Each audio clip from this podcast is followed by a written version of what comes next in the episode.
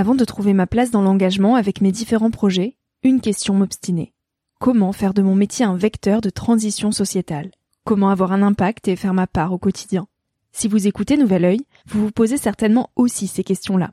Et si j'ai choisi la Green Management School pour soutenir mon podcast, c'est parce que ça peut réellement vous aider à vous y retrouver. Se former au métier de la transition écologique, ce n'était pas si accessible il y a quelques années, mais ça l'est aujourd'hui. Ça l'est tellement que l'on ne sait plus qui croire, quelle formation entreprendre, ni ce que ça vaut. Alors j'ai fait les recherches pour vous, et j'ai trouvé l'école que j'aurais tant aimé faire il y a quelques années, quand j'étais paumée. Des cours approfondis sur le climat, la biodiversité, l'agronomie, la géopolitique, mais aussi sur les modèles économiques vertueux, le tout dispensé par des spécialistes et des personnalités inspirantes. Créer un autre lendemain que celui qui s'annonce, c'est leur mantra, et derrière cette idée, la mission de Green Management School est de former de nouveaux managers capables de transformer les entreprises et les organisations de l'intérieur. Toutes les informations sont en description. Merci à Green Management School de croire en nouvel œil en soutenant cette saison de podcast. Tout de suite, place à un nouvel épisode. Cet épisode est un extrait du podcast publié lundi dernier. Il est à écouter et à réécouter quand la motivation ou le sourire te manqueront. Ce mini-épisode pourra remplacer Instagram pendant ta pause de 10 minutes, se retrouver dans tes oreilles avant de t'endormir ou à ton réveil pour commencer ta journée dans la joie. Si cet extrait te plaît et que tu as envie d'en connaître plus sur mon invité de la semaine, l'épisode en entier t'attend chaudement sur Nouvel Oeil. C'est se connaître avant de vouloir euh, changer le monde, dans le sens où euh, qu'est-ce que c'est que le monde? Et en fait, il y a cette fameuse phrase qui était écrite au Panthéon euh, euh, à l'époque des Grecs qui disaient connais-toi toi-même et tu mm. connaîtras euh, les dieux et le monde qui veut dire c'est parce que tu vas à l'intérieur de toi que tu comprends aussi certaines règles tu comprends la nature du réel qui est pas forcément ce que tes cinq sens te disent nous on est beaucoup dans la raison la rationalité et du coup l'ego mm. alors que quand tu vas à l'intérieur de toi tu découvres autre chose trouves d'autres correspondances et le fait de faire ce travail là de découvrir ce qui recouvre ton être profond te permet d'avoir une attitude et une posture plus juste je pense par rapport à l'action de changement ou d'amélioration. Parce que je pense que quand tu dis changer le monde, c'est le rendre plus harmonieux.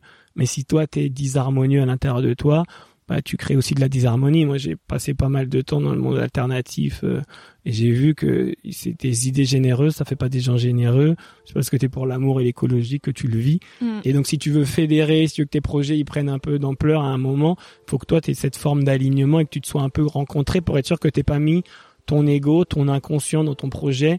Et à beaucoup de gens, je pense que c'est euh, ça, la cause qu'ils défendent résonne avec eux des trucs qu'ils n'ont pas réglés. Et tu finis par te servir de la cause plutôt que de servir la cause, tu vois. Et je pense que euh, la, la, bonne posture quand tu commences à te rencontrer, c'est que tu es au service de plus grand que toi et du coup, tu mets moins d'ego, moins d'inconscient et je pense que c'est plus fécond.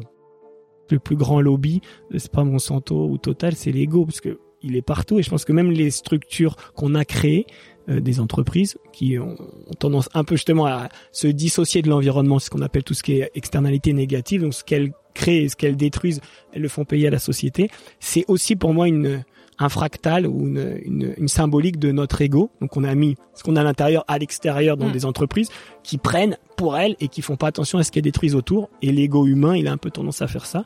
Et la bonne nouvelle, c'est que toutes les traditions de sens, que ce soit en Orient ou en Occident, nous disent qu'il y a une fantastique découverte à faire en nous-mêmes. Et à partir du moment où tu vas à l'intérieur de toi, que tu observes cet ego, tu te rends compte que t'es pas cet ego puisque tu peux l'observer. C'est la base de l'enseignement un peu en Orient. Et donc, il y a une autre partie de toi qui est plus consciente, qui est plus lucide, qui est plus sage. Et une fois que tu connectes ça, je pense que là, tu es inspiré, ce qu'on dit tout à l'heure, et tu fais d'autres choses. Donc, je pense que c'est bien de comprendre la carte mère avec laquelle tu fonctionnes. Et quand tu percutes que 95% de tes actions, c'est aussi de l'inconscience et des programmes, que je crois que tu as 70 000 pensées par jour, tu en as 65 000, c'est les mêmes que la veille. Mm. T'es pas vraiment un être libre, donc si tu veux changer les choses, mais que toi tu es un peu prisonnier, c'est peut-être bien de voir un peu tes chaînes avant de vouloir aider les gens. La question du bonheur, en fait, elle est secondaire, en fait. Y a, tu te poses même pas la question est-ce que tu es heureux parce que tu es dans un truc, tu es dans un flot, dans quelque chose d'une justesse? Qui fait que tu trouves l'énergie pour faire les choses et que moi j'ai l'impression de voir les fruits de ce que je plante euh, au quotidien. Et donc je pense que ça c'est d'avoir un peu une main sur entre ce que tu penses, ce que tu fais et ce que ça génère. Contrairement au monde de l'entreprise où j'ai l'impression d'être un petit rouage d'un truc plus grand qui est en plus assez destructeur de la planète. Là, de me dire moi ce que je souhaite, qui je suis, qu'est-ce qui me rend heureux et euh, comment je peux lui mettre une forme dans la matière. Mélanger tout ça ensemble, ça fait qu'il y a une forme de sens et il y a une forme. Moi, je me sens un peu genre porté, poussé, et avec plein de synchronicité, plein de choses qui arrivent que avec mes petits bras musclés, je mettrais tellement de temps à les faire, alors que quand il y a cette idée aussi d'alignement, j'ai l'impression que tu laisses rentrer autre chose. Et ça, c'est sûr que ça amène beaucoup de joie, beaucoup de sens.